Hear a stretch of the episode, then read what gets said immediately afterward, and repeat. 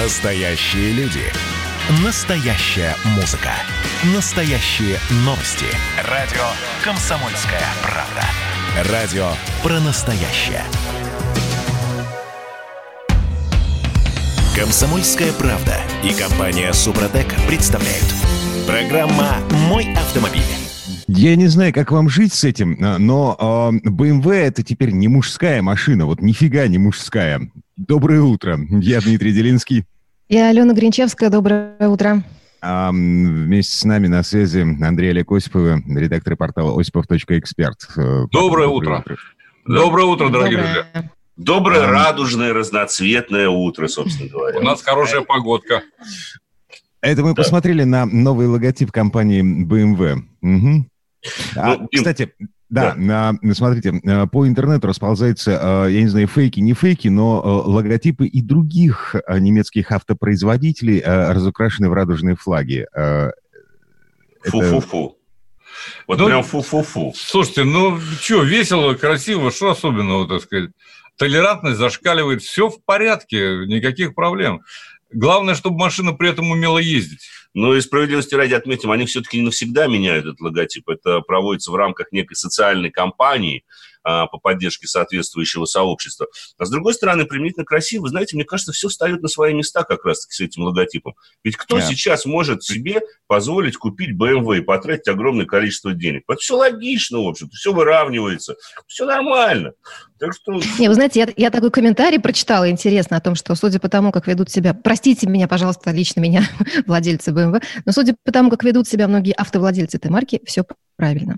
Не Правильно. Ну, правда, там, конечно, более жесткие слова в основном используются. Да, ну, слушайте, мы интеллигентные люди. Послушайте, давайте справедливости ради скажем, что BMW все-таки различные машины выпускают. Одни подходят для одного, другие для другого. Для драйва тоже есть, э, хотя их все меньше и меньше, но все-таки такие машины существуют надо отдать должное. И кроме того, конечно, когда легендарная э, марка превращается черти во что, так сказать, Э, раскрашивается, то это, это, конечно, несколько огорчает.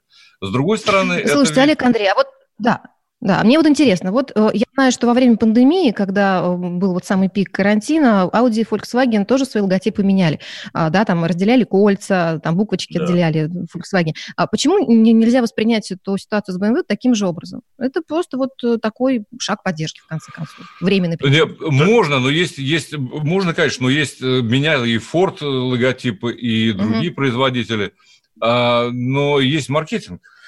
А я бы не хотел, чтобы вот это все превращалось в пандемию. Все-таки вот ЛГБТ-сообщество – это не пандемия. Да, пандемия Хотя риск болезнь. есть. Хотя риск есть. И очень не хотелось бы, чтобы он стал реальностью, таким же вирусом, собственно говоря, который охватил бы огромное количество населения планеты. Э, потому что, ну, это ну, странно. Кстати, вот среди автогонщиков, допустим, нет ни одного представителя не знаю, не уверен. Нет, я специально не вчера проштудировал. Среди спортсменов есть, среди автогонщиков нет ни одного. Но если говорить серьезно, то на самом деле, на мой взгляд, BMW ожидает провал, потому что были э, подобного рода э, действия, скажем так, предпринимались еще в 80-х, в 90-х годах. Но наиболее яркие, скажем так, примеры – это реклама «Шевроле» внедорожников в Соединенных Штатах Америки. В 90-е годы они решили сделать такую рекламу. Наш автомобиль подойдет любой семье. И там была мужская, собственно говоря, пара. Автомобиль оказался абсолютно провальным. Ну а самое на слуху... Не это... подошел. Это история, конечно же, с знаменитыми куклами Барби и Кеном. Когда в 93 году продажи Кена э, существенно упали, компания решила, что надо его как-то освежить. Основываясь на своих опросах, они его, ему одели розовую, собственно говоря, такую рубашечку, маечку, э, вот, такие штанишечки у него желтые. То есть полностью его раскрасили и превратили его в того самого представителя известного сообщества. Как результат, пришлось в течение года снять игрушку с продажи вообще потому что никто его не покупал, несмотря на э, всю, так сказать, э, западную, скажем так, толерантность по этому поводу. То есть рынок mm. отрегулирует все это дело. Я вот, например, насчет этого совершенно не переживаю. Ну, хотят они радугу, пусть будет радуга. Я думаю, что главное... Лишь бы меня в этот радужный мир не тащили. Да при чем? Да кто тебя тащит, господи? А меня еще не затащишь туда. Это, это их дела, так сказать. Кому нравится, тот купит. Ладно, а, да, коллеги, проснулись. А, проснулись.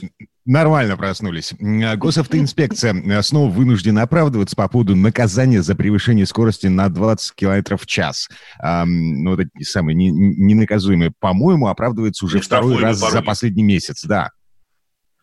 Да, ну, они, понимаете, дело в том, что они на самом деле в данном случае в, в кои-то веки правы. Очень много вбросов в различных соцсетях сейчас было, и в том числе в некоторых средствах массовой информации, что вот, мол, на полном серьезе обсуждается вот отмена этих плюс 20 и так далее. Но... А, Андрей, сразу вопрос, кому эти, кому эти вбросы выгодны? Объясните мне, пожалуйста. Не знаю. Женщина. Не знаю, ну, я правда. бы не стал тут э, искать какую-то конспирологическую теорию выстраивать. По погодите, этому. погодите. Госавтоинспекция вполне официально объявила, что этими вбросами занимается появляются люди, которые рекламируют э, антирадары и видеорегистраторы. Да, ну, возможно. Всегда зачем-то стоят деньги. Понимаете, за вот этой выгодой тоже кто-то ее, так сказать, просто преследует. Делая такие вбросы, мол, покупайте у нас те же самые там радар-детекторы, э, и э, вот эти вот э, видео, видеофиксаторы. На самом деле, пока они пояснили уже, что пока об этом речи не идет, в новом проекте КАПа, который сейчас, в общем-то, применя... принимается, тоже об этом речи нет. Там остается то же самое нештрафуемый порог 20 км в час. И никакие пока. Меры, пока меры ответственности не меняются. Теоретически, да. Можно предположить, рассуждая о том, что а, в конечном итоге, так сказать, они примут этот, они хотя бы сведут до плюс 10 км в час, потому что есть очень серьезное лобби, прежде всего со стороны столичных властей. Господин Лексутов, наш начальник департамента транспорта, давно ратует за то, чтобы вообще снизить максимальную скорость движения в городе до 50 км в час и отменить нештрафуемый порог плюс 20. Он считает, что достаточно нештрафуемого порога в 5-7 км в час. Это, конечно, ужасно, но я искренне надеюсь, и, э, слава богу, на нашей стороне находятся в том числе некоторые депутаты Государственной Думы, которые абсолютно верно говорят, что прежде чем снимать этот нештрафуемый порог, вдруг надо пересмотреть скоростные ограничения, действующие на многих загородных магистралях. Мы а вот, кстати, на, у меня вопрос э, к вам, уважаемые радиослушатели. Вот, вот как вы считаете, а, нужно снижать этот нештрафуемый порог или не нужно? А, а, Европа мы или, э, или я не знаю, что, азиатская страна? В общем, ваши сообщения мы принимаем на WhatsApp и Viber 8 967 200 ровно 9702, 967 200 ровно 9702, ну и нам можно позвонить в прямой эфир 8 800 200 ровно 9702. А как вы считаете, нужно снижать э, нештрафуемый порог превышения скорости или нет? И, к слову сказать, Дим, этот же номер понадобится в том числе тем, кто захочет задать какой-нибудь вопрос, связанный с выбором автомобиля, либо техническим аспектом эксплуатации, потому что совсем скоро мы перейдем исключительно к машинам, мы будем рады ответить на любые вопросы наших уважаемых радиослушателей тема вечная, на самом деле, вот с этим нештрафуемым порогом. А, я думаю, что мы еще не раз к ней вернемся. Может быть, мы прямо сейчас и перейдем к автомобилям? Ну, давайте со скоростью разберемся. Да, там есть э, смешная история. А, госавтоинспекция настаивает на а, повышении скоростного лимита на трассах, на федеральных платных трассах. Правильно. Есть хорошие новости. Так правильно настаивают, mm-hmm. потому что очень многие дороги готовы уже к тому, чтобы там э, ехали не 90, там, а те же самые 110 или 130 километров в час. Вообще я могу сказать, что большинство дорог, которые построены в последние 5 лет, э, созданы с расчетной скоростью движения транспортных средств от 130 до 150 километров в час. В них это заложено, это заложено в конструкцию дороги, иначе сейчас скоростные магистрали не строят. Ну, в Германии, конечно, строят скоростные магистрали с расчетом 200+. Э, у нас пока до этого не дошло, но даже дорога, рассчитанная на движение со скоростью 150 км в час, в принципе, позволяет там и двигаться с такой скоростью. И ограничение в 90 выглядит там попросту издевательским. Именно поэтому нештрафуемый порог, на мой взгляд, отменять нельзя. Э, надо бы еще, конечно, запретить измерение средней скорости движения. Вот это я бы категорически запретил, на самом деле. Но, по крайней мере, э, обозначать их надо точно, потому что то, что сейчас творится в Московской области, а мы об этом уже говорили не раз, конечно, ужасно. Люди получают массовые штрафы, как результат жгут те же самые камеры фото- и видеофиксации. Хочу обратить ваше внимание, уважаемые друзья, что э, при этом никто не говорит о том, что вообще хорошо бы сделать приборы точными чтобы не было погрешности. Вообще никто не говорит о том, что приборы настолько точны, даже их э, разработчики, те, кто эксплуатирует, эксплуатанты, да, э, что они не позволяют э, вот эту погрешность. Поэтому мы ее оставляем. 10-20 километров в час, но она должна остаться. Но и, Забавно. И еще один момент, который нельзя не отметить. Тут все время ссылаются на западный опыт, в том числе наши чиновники. Вот, в Германии невозможно себе представить, что было 20. Возможно.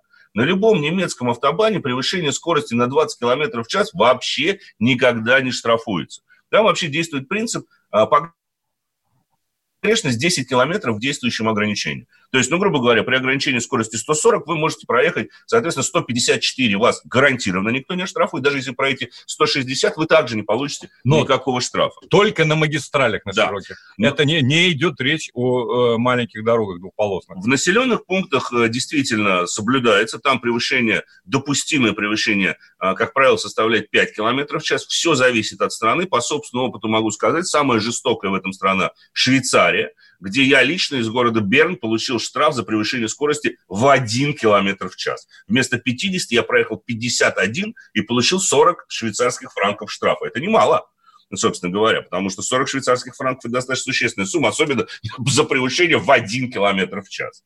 Это, конечно, ни в какие ворота не лезть. Я надеюсь, что ну, у Но нас, там, по крайней мере, такого не Там будет. забавно, во многих землях, и в Германии, и в Швейцарии, и в других странах, там муниципалитеты устанавливают пороги. Да. Да. И если на э, маленькой дорожке какой-нибудь сельской вы можете славить штраф больше, чем на любом автобане. То есть это тоже бывает. Ну и кроме... Ну, таковы правила. Но еще один момент. Все-таки там угу. выстроена нормальная система обжалования штрафов. Она четко работает как в электронном, так и в бумажном виде.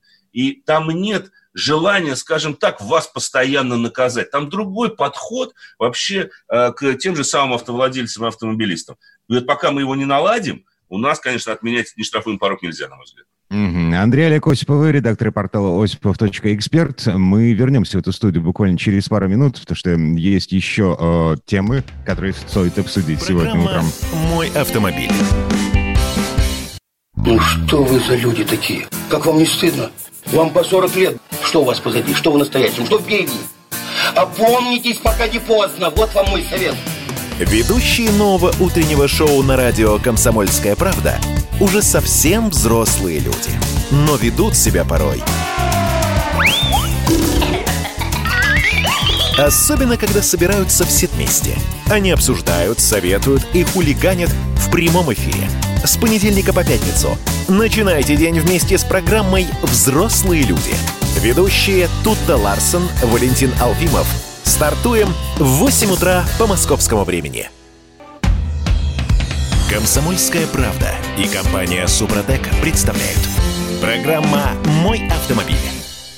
Странные времена живем. А госавтоинспекция настаивает на том, чтобы скоростной лимит на некоторых трассах был повышен до 150 км в час. Это мы обсуждали в прошлой части программы. А вот теперь, смотрите, Женевский автосалон э, снова не состоится из-за коронавируса. Не состоялся в этом году, в 2020-м, не состоится и в 2021-м. Более того, Женевский автосалон, судя по всему, продается. Всем доброе утро, я Дмитрий Делинский. Я Алена Гринчевская. Но у нас на связи Андрей Олег Осипов, редактор портала осипов.эксперт. Парни, еще раз доброе утро. Доброе утро еще раз, дорогие друзья. Доброе, доброе утро. Ну что, а, вообще идея автосалонов, она не изжила себя?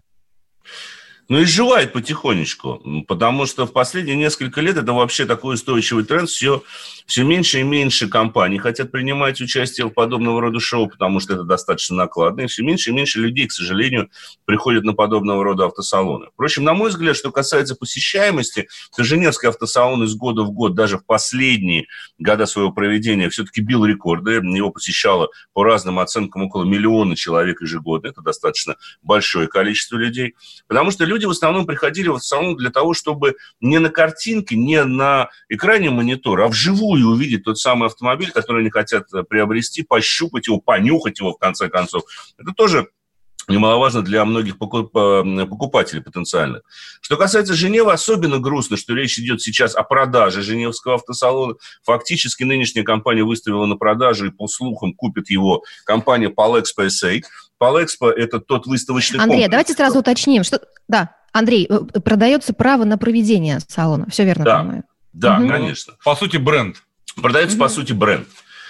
И тут э, надо э, учесть два фактора. Дело в том, что Женевский автосалон впервые состоялся в 1905 году. Это одно из старейших мотор-шоу на планете. И это единственный европейский автосалон так называемого класса А, который проходит ежегодно. Класс А означает, что это самые престижные шоу. Обычно они проходят раз в два года. Женевский автосалон всегда был исключением и проводился ежегодно. И именно поэтому особенно грустно, что мы его лишаемся, но э, с точки зрения нас, как потребителей и журналистов, можно сказать, что, скорее всего, он там и останется. и вряд ли он идет, уйдет в прошлое. Хотя а, тут много будет зависеть от того, как мы закончим 2020 год. Потому что вот та пандемия, с которой мы сейчас столкнулись, она, к сожалению, а, во многом изменила не только маркетинг, но и подход к продаже автомобилей, подход к покупке автомобилей, к тому, как люди знакомятся с машиной, к тому, как эти машины представляют. Для кого-то это не так важно, кому-то достаточно красивой картинки э, в интернете для того, чтобы приобрести автомобиль и заказать его онлайн. Кто-то даже бесспорно считает это удобным, потому что машину в таком случае могут доставить даже к дому. Но все-таки э, есть те люди, которые предпочитают сначала попробовать машину, и в таком случае без автосалонов и без элементарных дилерских центров не обойтись. Но и в конце концов обслуживать автомобиль мы не можем дистанционно. Мы в любом случае должны ездить к тому, кто э, работает руками. Поэтому, если говорить о формате автосалонов, они вообще в последнее время превратились, скажем так, в большие бизнес-площадки. И зачастую их использовали для того, чтобы пообщаться. Конкуренты очень часто общались между собой, и мы, журналисты, общались с представителями компаний, с первыми лицами компаний. И по итогам посещения такого рода смотров мы могли предполагать, строить, скажем так, прогнозы, в каком направлении движется автопром. То, что автопром движется в направлении цифровизации, это факт. Это стало ясно уже несколько лет назад. И поэтому, к сожалению, э, такие большие масштабные выставки и отходят в прошлое. Не знаю, как будет в будущем, но мне кажется, что это мой личный прогноз, не знаю, согласится со мной Олег или нет, но мне представляется, что все-таки живое общение никто не заменит. И когда вживую можно и пощупать автомобиль, и поговорить с представителями конкурирующих э, компаний или даже там, с, с партнерами, с коллегами, журналистами, вживую выяснить их мнение, а, это позволяет надеяться на то, что такой формат будет сохранен. Вот а, вчера... ретроград, ретроград Андрей Осипов, да. Ну, может быть. Понимаете, я вот вчера буквально... Понимаете был... как? Да. А, вот с другой стороны, ведь можно на самом деле не только автомобили покупать виртуально, выбирать, покупать и так далее. Да? Но, но ездить еще виртуально. Но и путешествовать виртуально. Да. Зачем? Чего тратить деньги на бензин, когда сел, посмотрел на мир глазами Сенкевича, и все нормально. Так. Слушайте, это мы То до есть... резиновой женщины доберемся. Вот, вот именно. Вот, вот, о чем я и говорю. Поэтому Андрей в этом смысле прав. Э, есть вещи, которые нельзя заменить. Э, нельзя заменить живое общение. Я понимаю, пандемия, я понимаю все, я понимаю, что и по другим причинам автосалоны отживают свое, так сказать. Я думаю, что формат изменится, вне всякого сомнения. Да. А, но mm-hmm. все равно такого рода форумы останутся. Да, я в этом так. совершенно убежден. Слушайте, Причем Женева вот... не Э, пока мы тут обсуждаем Женевский автосалон, его судьбу, к нам продолжает приходить сообщения на наш редакционный WhatsApp Viber по поводу того, что же делать э, с нештрафуемым порогом в 20 км в час. А, вот такое любопытное. Сначала нужно навести порядок со знаками скоростным режимом, потом уже решение о нештрафуемом пороге принимать. Скоростные магистрали в данный момент это полное абсолютное безобразие по наличию замера средней без предупреждения, по расставлению ограничивающих скорость знаков без всякой логики в перемешку и специально Э, максимально незаметных э, в неудобных местах.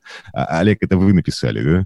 Нет, мы этого Нет. не писали. Мы, мы как-то, понимаете, мы все-таки с вами сейчас разговариваем, да, с нашими уважаемыми слушателями. Нам еще смс писать, ну, как-то совсем несподручно. А, зв- звонок еще есть у нас. Я напомню, номер Давайте 8 800 200 ровно 9702. Прошу. Алло. Алло, добрый день. Доброе утро. Доброе утро. Ну, для кого утро, для кого уже день. Доброго времени суток тогда. Да, да, доброго времени суток. А, хотел высказаться по поводу плюс 20. Э, я считаю, что категорически это неприемлемо, отмена плюс 20. Почему? У нас очень э, большая страна, и города у нас, э, в отличие от той же Европы, растянуты на большие расстояния. Взять тот же Ростов-на-Дону, Волгоград, а вот, Ставрополь на Семи холмах. А вот, э, поэтому отменять нельзя ни в коем случае. И наоборот, Погодите, считаю, что... А, я, я правильно понимаю, быстрее едешь, э, дальше будешь. Вот, э, вот этой логикой руководствуетесь. Известно, да? Да. Ну, дело в том, что да, можно и так сказать. Или какой русский не любит быстрой езды. Вы понимаете, даже если скорость будет небольшая, найдутся дураки, которые убьются и при маленькой скорости. А адекватные же водители, они э, просто будут больше доеда, э, доезж, быстрее доезжать, э, соответственно, будет меньшее количество пробок, а, поскольку скорость будет больше. А вот, то есть э, я считаю, что вообще э, виновата не скорость, да, губит лю- людей не пиво, губит людей вода. Не вода. Не скорость, не скорость, да. А вот, а прокладка между рулем и сиденьем. А вот. А, Понятно. И... Чем меньше прокладок между рулем и сиденьем, тем безопаснее на дорогах. Алекс, ну, спасибо. Ну, подождите, подождите, я бы с вами а. поспорил, потому что э, то, что сейчас тестируют э, искусственный интеллект за рулем, еще неизвестно, если прокладки не будет, будет ли лучше. Пока искусственный интеллект не дотягивает до человека, насколько я знаю. Но прогресс не остановить. Когда-то да. люди передвигались на лошадях и э, с ужасом смотрели на вот эти чадящие повозки, э, у которых лошадей не было. Давайте я скажу несколько слов по поводу искусственного mm-hmm. интеллекта, потому что это будет отчасти продолжение темы цифровизации. Пару лет назад мне удалось побывать в Китае на цифровом форуме, организованном совместно компаниями Audi и Huawei. Huawei, как известно, это достаточно крупный, вообще крупнейший в Китае сейчас производитель программного обеспечения, и они делают все. Так вот, в беседе с вице-президентом этой компании э, я выяснил, он мне сказал удивительную вещь. Он сказал, говорит, ты понимаешь, мы сейчас можем создать город, и заставить машины по дороге ехать со скоростью в 200 км в час с дистанцией в 5 сантиметров друг от друга. Нам для этого мешает только одно – человек. Если мы полностью уберем человека с его непредсказуемостью, с его, может быть, неадекватной реакцией всегда, мы сможем сделать такую дорогу. Ну, на что я ему ответил? Но вы понимаете, что речь не только в дороге и в, том, и в том, с какой скоростью, с какой дистанции ездит автомобиль. Э, речь еще и в том, что в таком случае машина должна быть полностью интегрирована э, в электронную сеть. Он говорит, да, абсолютно верно. Именно поэтому мы создаем, у них есть проект, э, это относительно небольшой по китайским меркам город с населением, по-моему, в 4 миллиона человек, где они сейчас полностью устанавливают вот этот вот облачный сервис. И каждая машина будет подсоединена э, к облаку, будет огромная такая база данных создана, э, и э, собственно говоря, вот там будут выстраиваться эти автономные дороги. Они, как первое, как начало этого эксперимента, мне почему-то это запомнилось, они умные мусорки поставили э, в этом городе. Причем мусорка, вот сама урна, определяет тот тип мусора, который в него кладут. И если она начинает наполняться, она подает сигнал э, мусорщикам, и они приезжают, забирают. А если урна еще не наполнена, то, соответственно, туда мусорная машина, мусоросборщик не приезжает. Причем все это регулируется компьютером, который, в свою очередь, и выстраивает маршрут движения э, мусоросборников. То есть а пока не... у нас есть э, телефонный звонок еще один, 8 800 200 ровно 9702. А, э, Тимур, ну, доброе утро. Доброе утро. Самара. Доброе. Вас. Я думаю, что 20 километров отменять пока еще рановато. Да и стоит ли вообще его отменять? В категорической форме, кажется, нет. Потому что это тот оптимальный тот оптимальная та скорость, которую сегодня практически соблюдает 90% водителей. Ну, а дурачки, дурачки не всегда будут на дороге, Ага. Понятно. А, дуракам на дорогах... А, дуракам здесь не место. Вот, вот так сформулируем эту мысль. Тимур, спасибо. А, доброго вам утра. А, я напомню, мы все еще обсуждаем автомобили. У нас э, на связи Андрей Олег Осиповый, редактор портала осипов.эксперт. Мы э, еще не закончили с а, со всякими э, электронными извращениями, которые а, а, эпидемия коронавируса, ну, в общем, по большому счету, нарастила на автомобильную тематику. У нас тут состоялась очередная презентация новой машины, в интернете, опять же. И вот это мы обсудим через пару минут. Эм, это радио «Комсомольская правда», программа «Мой автомобиль». Я Дмитрий Делинский, Алена Гринчевская и Андрей Олег Осиповы у нас на связи. Программа «Мой автомобиль». Как дела, Россия? Ватсап-страна! Это то, что обсуждается и то, что волнует. Это ваши сообщения в прямом эфире, в том числе и голосовые. Каждый будний день с 11 до 15 часов с Михаилом Антоновым. Эфир открыт для всех. Включайтесь. Радио «Комсомольская правда». Радио про настоящее. «Комсомольская правда» и компания «Супротек» представляют – Программа «Мой автомобиль». На этом мы вернулись в студию радио «Комсомольская правда». Я Дмитрий Делинский. Я Алена Гринчевская. Андрей Олег Осипов, редактор портала осипов.эксперт у нас на связи. Мы не поставили точку в предыдущей части программы, точку по поводу нештрафуемых, ненаказуемых 20 км в час. Все еще больная тема. Ну, тем не менее, может быть, поставим уже точку? Давайте ее поставим. Будем, вот, вот можно, вот сейчас вот жестким решением мы поставили точку. Потому что мы согласимся с мнением наших уважаемых радиослушателей, большинство из которых, как звонивших, так и те, кто пишет смс-сообщения, сказали о том, что этот нештрафуемый порог отменять нельзя. Будем надеяться, что глаз народа таки будет услышан. И перейдем а. в цифру. Давайте в автомобилям перейдем, потому что... А, для начала несколько цифр важных, да. 8 800 200 ровно 9702, это номер, телефон прямого эфира радио «Комсомольская правда». 8 967 200 ровно 9702, это WhatsApp и Viber, на который можно писать сообщения, задавать вопросы автоэкспертам Андреем, Андрею Олегу Осиповым по поводу машин. Так, и э, что у нас теперь? Новый Citroёn C4 да, это компактный автомобильчик, это хэтчбэк C-класса или гольф-класса, как у нас принято его называть. И действительно, вчера прямо из Парижа прошла э, презентация, мировая премьера этого автомобиля. Пожалуй, на моей памяти, это один из первых таких примеров глобальной презентации новой модели исключительно онлайн, исключительно в электронном виде. Меня это навело, кстати говоря, на такую забавную мысль. Ближе дальше я вот так вот это обозначил. То есть, с одной стороны, как бы автомо... Э, э, те же самые представители компании за счет того, что генеральный директор компании, а это достаточно сложно доступные люди, выходят на такие презентации, готовы отвечать непосредственно в прямом эфире на вопросы, ну, в данном случае журналистов, потому что, прежде всего, журналистов пригласили на эту онлайн-презентацию. А с другой стороны, сами автомобили становятся немножко дальше, потому что, как мы говорили в начале программы, их уже нельзя послушать, их можно приобрести, пощупать, их можно приобрести онлайн, их можно заказать онлайн, их можно сконфигурировать онлайн, но все это онлайн онлайн, а ездить нам таки придется физически потом на этом. А вот. Ну, что касается C4, ну, как и ожидалось, конечно же, автомобиль получился авангардный, скажем так, по своей внешности.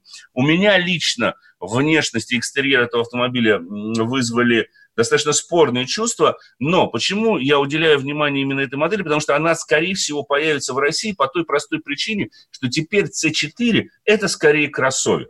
У него значительно подрос дорожный просвет, накладки в нижней части кузова и, собственно говоря, бамперах недвусмысленно намекает, что мы уже говорим о таком, как они его назвали, кросс-хэтчбеке. В России такого рода автомобили будут весьма и весьма востребованы, разве что, к сожалению, нету, а, естественно, у него полного привода, потому что машина построена на платформе CMP, не CMP+, то есть это тележка от Peugeot 208, 2008 Opel Corsa или Opel Mokka, то есть на фактически платформе машин B-класса, то есть ее растянули, собственно говоря, и поэтому безальтернативно там только передний привод и безальтернативно полузависимая подвеска а, сзади. Некоторые технические инновации, ну, по внешности пусть сами, собственно говоря, а, слушатели а, посмотрят в интернете и скажут, что они думают по этому а, поводу. Но могу сказать, почему это, опять же, ближе дальше. Потому что, допустим, у Citroёn в C4 можно заказать 31 вариант экстерьера. Черный верх, белый низ, да, вот как мы все время говорим, часто становится модно популярно. Более 20 различных электронных систем будут являться помощниками водителя. Среди них я бы выделил очень забавную систему Highway Drive Assist, которая не позволяет водителю выехать на встречную полосу. Машина сама контролирует том числе разметку и машины вокруг. И если водитель, ну, допустим, заснул или что-то с ним случилось, начинает смещаться на встречную полосу, машина предпримет полностью автоматическое торможение, подаст Ничего аудио. Себе. А это, да, а это, это, это во всех комплектациях, Андрей? А, я думаю, что да, да, я не знаю, э, пока и комплектации не ясны окончательно. Угу. Машина э, только начинает, собственно говоря, продаваться. Это целый комплекс систем безопасности. Не знаю, будет ли он в базовых версиях, но я искренне надеюсь, что будет, потому что вот эти функции на самом деле деле немаловажны. Однако стоит еще заметить, что вот в эти вот 20 различных систем, они в том числе считают прогрессивной системой head-up display, который я считаю, э, что в данном случае реализован плохо. Если во всех нормальных машинах э, изображение проецируется на лобовое стекло, у Citroёn C4 это по-прежнему пластиковая штучка, экранчик всплывающий у вас в верхней части щитка приборов. Ну, анахронизм, на самом деле, на мой взгляд. А вот что не, анахронизм, и скорее пригодится тем, кто использует машину в дальних путешествиях, это система Smart Pet Support. То есть это фактически такая выдвижная полка в верхней части над бардачком, которая может адаптироваться под размер вашего электронного девайса. В ней есть специальные крепежи, и она отделана таким, опять же, специальным пластиком противоскользящим. То есть даже в случае экстренного торможения Э, ваш гаджет не улетит вперед, потому что там специальный уклон такой предусмотрен. И вообще салон автомобиля производит очень приятное впечатление. Ну, понятное дело, что стилистически, геометрически он решен, как во многих машинах сейчас. То есть это огромный, большой такой монитор э, на центральной консоли. Мне кажется, они давно уже соревнуются между собой, у кого больше будет. Да, полностью цифровой щиток приборов. А, это будет рекордсмен по количеству места сзади, судите сами. Место для ног задних пассажиров там 198 миллиметров, это почти 20 сантиметров, что для машины С-класса, ну, просто недостижимый на самом деле а, параметр. И э, ожидалось, что C4 будет таким прогрессивным, потому что за всю историю Citroёn они продали более 20 миллионов автомобилей только в C-сегменте, поэтому большая ставка делается как раз-таки на C4. Будет электрическая версия, а, которая может а, подзаряжаться вот на 100 километров его можно будет подзарядить всего за 10 минут. Ну, для нас, наверное, это а, мало, собственно говоря, имеет отношение. Запас хода там составляет 350 километров. Оно как бы то ни было, если говорить о силовых агрегатах, то это сплошь и рядом бензиновые трехцилиндровые моторы 1.2 мощностью 100, 130 или 155 лошадиных сил, либо полуторалитровый турбодизель 110 или 130 лошадок. Стандартная коробка передач шестиступенчатая механика, восьмиступенчатый автомат предлагается только а, для мощных версий, и для некоторых версий он за доплату, для некоторых версий он устанавливается стандартно, ну, как правило, для самых мощных. Когда машина появится в России, я надеюсь, что она доедет до нас где-то, наверное, осенью, может быть, к концу этого года, хотя точной информации пока на самом деле нет, потому что представительство компании не особо э, сообщает, когда они будут. Андрей, а цена вопроса пока неизвестна, да? Тоже неизвестно. Нет, нет, конечно. Но в Европе. Вы знаете, вчера э, задали этот вопрос э, генеральному директору. Мы сказали, э, сказали, ну раз поскольку вы презентуете онлайн, каких презентов, то может и цена будет ниже, чем предшественника. Он сказал, я вам ничего говорить не буду, но мы постараемся сделать так, чтобы новый C4 стоил дешевле, чем э, C4 предыдущий. Посмотрим, как у него да. это получится, особенно на российском рынке, где есть Потрясение устоев произойдет. Земля налетит на небесную ось в таком случае. Да-да-да, ну вот несколько слов все-таки о внешнем виде. Андрей как-то так пропустил этот момент. Ну, странно. А, дело Слушайте, в том, что... я, я смотрю на фоточки, и я да, не понимаю, что это за дырка в на пластиковой накладке на пороге. Нет, там, не там много чего интересного. Я вам скажу так. Во-первых, нельзя судить об автомобиле окончательно не увидев живую. Да, вот это тоже. Это огромная разница. Мы к этому привыкли. Мы смотрим сначала фотографии, потом, когда встречаюсь с машиной, боже мой, так она совершенно по-другому выглядит. Да. Но в данном случае, когда я смотрю на C4 нового поколения, я, понимаете, вот для себя выдумал такую формулу. Это э, как э, брак по расчету, а не по любви. Вот вроде все вот эти вот линии такие достаточно яркие, достаточно, ну, такие, скажем, Э, впечатляющие, да, э, человека неподготовленного, хорошо, но в них нет души. То есть, вот с моей точки зрения, то есть брак по расчету. Пока, по фотографии. Дальше надо будет посмотреть, пощупать, поездить и окончательно, так сказать, уже составить Э, свое впечатление. И всем рекомендую. А дырки, между прочим, а, оформлены в хром. Мне, ну, то есть мне кажется, просто укра- хром. украшение. Не, ну, хром-то хром. Ну, вы знаете, вот эти светящиеся полосочки, вот эта многоярусность, э, эти странные выпуклые, впуклые, как я это называю, формы на капоте, на боковом боковые, боковые дырдочки, которые уже были в аэркроссе или да. там, а раньше в кактусе, это все понятно, это кочует из одного концепта в другой. Просто странно, что этим занимаются европейцы. Потому что если бы это было какой-нибудь китайский бренд, да, они любят всякие фишечки и рюшечки. Вот чтобы что-то побольше всего понавесить, это вот да. Э, у азиатов так принято. Но в данном случае все-таки европейская компания, причем, сказать, стильные автомобили, как, не знаю. Какой-то намек на стиль остался, вне всякого да. сомнения, но надо не посмотреть, вот, вот почему надо посмотреть живьем. Да, вот. не более того. А, я уже не успею рассказать о тех машинах. Почему? Давай несколько слов. Мы перейдем все-таки к автомобилям. А, несколько слов сегодня о новой версии Hyundai Tucson. Относительно новой, потому что она совсем недавно получила самый мощный в своей гамме бензиновый мотор объемом 2,4 литра, 184 лошадиные силы, э, развивает этот силовой агрегат. Э, и, в принципе, на сегодняшний день это самый мощный бензиновый мотор, который предлагается на Тусане. Вот такую версию мы взяли себе на тест-драйв. И слово Олегу, который как раз на ней ездит. Буквально тебе минуточка. Э, у меня минута, я уложусь. Дело в том, что этот автомобиль радует одним самым главным. Да? Динамика? Великолепно? Нет, великолепная подвеска. О. То есть э, я поразился, насколько она э, хорошо сделана именно под этот двигатель, как это не парадоксально. Хотя он появился вот только что, последним. Вот, да, да. Тем не менее, э, э, это очень уверенная езда на любых покрытиях. Э, кроме всего прочего, машина достаточно динамичная. Шестиступенчатый автомат, да. Старый. Не новый, скажем так но поскольку и момент, и мощности э, у мотора, и момента, и мощности хватает, в общем, автомат э, не может расстроить медлительностью реакции. Я думаю, что мы еще сможем вернуться к, этой, э, к этому автомобилю, рассказать чуть-чуть поподробнее о нем. Конечно. Угу. Давай вопросы все-таки. Вопросов нет особо. Вопросов нет. Пусть наши радиослушатели, если хотят, пожалуйста, к следующим эфирам присылайте свои вопросы. Мы читаем постоянно то, что вы присылаете а, в WhatsApp и Viber, и стараемся всегда отвечать э, в рамках наших эфиров. 8 800 200 ровно 9702, телефон прямого эфира. 8 967 200 ровно 9702, это э, номер для сообщений в WhatsApp и Viber. Андрей Олег Осипов, редактор портала осипов.эксперт. Парни, спасибо и доброго утра. Берегите себя. Спасибо. Мой автомобиль. Летописцы земли русской к вам возвращаются. Я не буду там сейчас, не бойтесь, Роман, оппозиционно выступать. Ой, давайте про график послушаем. График, а все, что не по графику, нафиг, нафиг. Нафиг, нафиг, нафиг. Да, да, да, да. да. Роман, меня, конечно, от вас потряхивает, прямо скажем, да? Не, ну вы же это сказали. Я просто пытаюсь понять. Роман, вы не пытаетесь понять, вы юродствуете. Не надо, пожалуйста, я вам делаю опять-таки замечание. Кашин-Голованов. Отдельная тема. На радио «Комсомольская правда». По будням в 9 вечера по Москве. Это позиция Олега Кашина из Лондона. А теперь э, Роман Голованов из леса.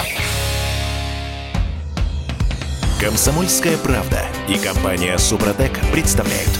Программа «Мой автомобиль». А это мы вернулись в студию радио «Комсомольская правда». Я Дмитрий Делинский. Я Алена Гринчевская. В этой четверти часа у нас традиционная история от Александра Пикуленко. На этот раз речь пойдет об автомобилях «Рено». История этой марки началась в конце 19 века, а уже в начале 20-го французы появились и в России. На этих машинах, между прочим, передвигалась императорская семья. Но слово «Сан Санчо».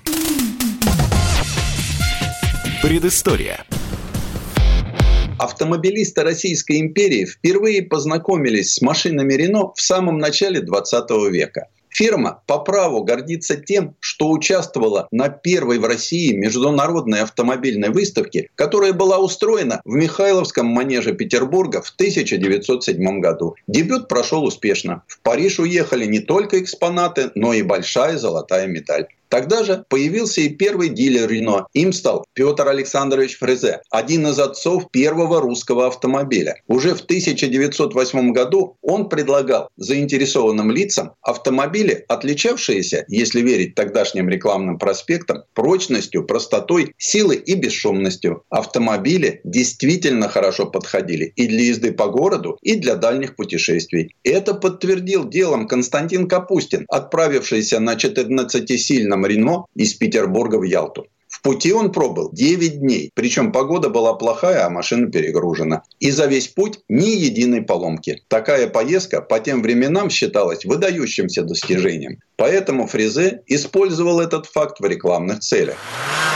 Число машин Рено постоянно увеличивалось. Так, в 1910 году в Петербурге числилось 44, через год 54, а в 1912 году уже 61 автомобиль. Большинство машин были частными. Владельцами были записаны граф Голенищев-Кутузов, баронесса Раевская, хозяин гаража Змеев и многие другие. По распространенности марка Рено занимала в столице шестое место, а вот в провинции их было мало. Хотя после появления у Солдатенкова Рено Гран-при, настоящего гоночного автомобиля, именно на нем Ференц Шиш выиграл первый Гран-при Франции, на котором он и участвовал в гонках и побеждал. Многих убедил в преимуществах этой марки. Но настоящий рассвет деятельности фирмы в России начался в 1913 году, после четвертой международной автомобильной выставки выставки в Петербурге Рено выступила в трех разделах – легковые автомобили, грузовики и двигатели. Стенд номер 20 площадью 40 квадратных метров привлекал большое внимание публики. В выставочном каталоге отмечались автомобили этой старой французской фирмы, основанной в 1898 году и положившей немало трудов на развитие автодела, пользуются в настоящее время репутацией едва ли не самых хороших машин из известных в Европе. Из небольших мастерских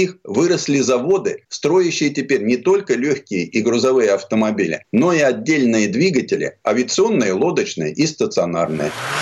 На заводе площадью 12 тысяч квадратных метров работает свыше 4 тысяч человек, а годовая производительность достигает 9 тысяч автомобилей. К этому времени Рено располагала восемью типами легковых шасси с двух, четырех и шестицилиндровыми моторами. Была большая гамма шасси для грузовиков, амнибусов и фургонов. На выставке грузовик Рено получил почетный диплом военного ведомства за простоту, прочность и рациональность конструкции. Кроме того, он же был отмечен и почетным дипломом Министерства путей сообщения. А самым-самым экспонатом стенда стал 40-сильный лимузин Ландале с кузовом от Кельнера сыновья, сделанный специально для государя-императора. Машина была немалых размеров, весила больше тонны. Поэтому на задней оси у нее стояли сдвоенные шины. Автомобиль был нестандартным и предназначался для больших поездок, а также имел обширное отделение для багажа.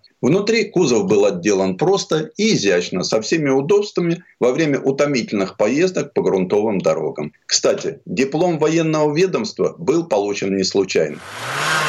Русская армия плодотворно сотрудничала с фирмой. С начала Первой мировой войны грузовики Рено начали активно поставлять союзникам. Из них были сформированы первые в русской армии автомобильные роты. В 1914 учредили новое предприятие «Русские Рено» для производства автомобилей и двигателей. Причем не только автомобильных, судовых или стационарных, но и авиационных. Такие моторы должны были ставить на отечественные аэропланы «Светогор» и «Илья Муромец». Правление нового завода расположилось в Петербурге на Невском проспекте, а сам завод на Самсоньевском. Запланировали строительство еще одного предприятия в Рыбинске. Октябрь 17-го на несколько лет прервал отношения компании с Россией. Но уже в 20-е годы на московских улицах появились автомобили марки «Рено». Они работали таксомоторами, причем долго. Последнюю машину списали в 1935 году. Их даже описал поэт Владимир Маяковский «Черные, как браунинги Рено». Он же стал вместе с Лили Брик владельцем маленькой реношки благородной машинной масти, которую купил в Париже. Тогда владельцев частных машин в стране можно было пересчитать по пальцам. Потом был большой перерыв до конца 60-х прошлого века. Отношения возобновились в момент выбора автомобиля для массового производства. Выбирали из двух победителей конкурса «Автомобиль года» – Renault R16 и Fiat 124. Предпочли последнего. Уж очень непривычен был силуэт первого в мире хэтчбека и сложен в производстве передний привод. Но сотрудничество продолжалось. И при технической помощи Рено в начале 70-х были модернизированы АЗЛК и Ижевский завод.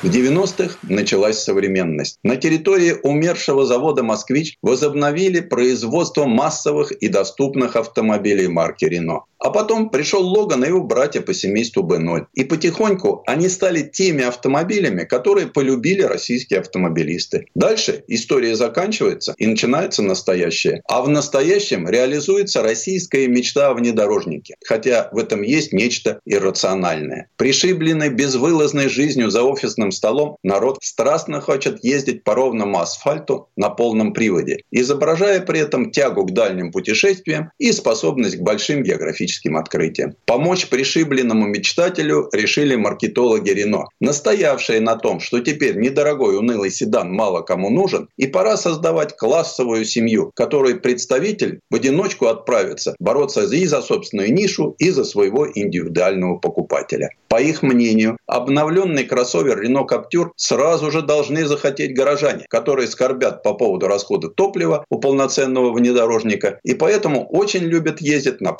псевдопроходимцев. Таким и новый турбомотор подойдет, и вариатор не испугает, а пластиковый обвес повысит градус романтики до требуемого. Кроме вышесказанного, жаждущие покупательские массы оценят затейливый облик с серьезным выражением лица и вполне универсальный кузов. Ведь автомобиль недорогой, и эпатаж ему ни к чему. Поскромнее, но чтобы не уныло. Попроще, но чтобы не архаично. Поэтому Рено всегда был и остается таким. И по кочкам проедет, и в городе приживется, и никого не огорчит.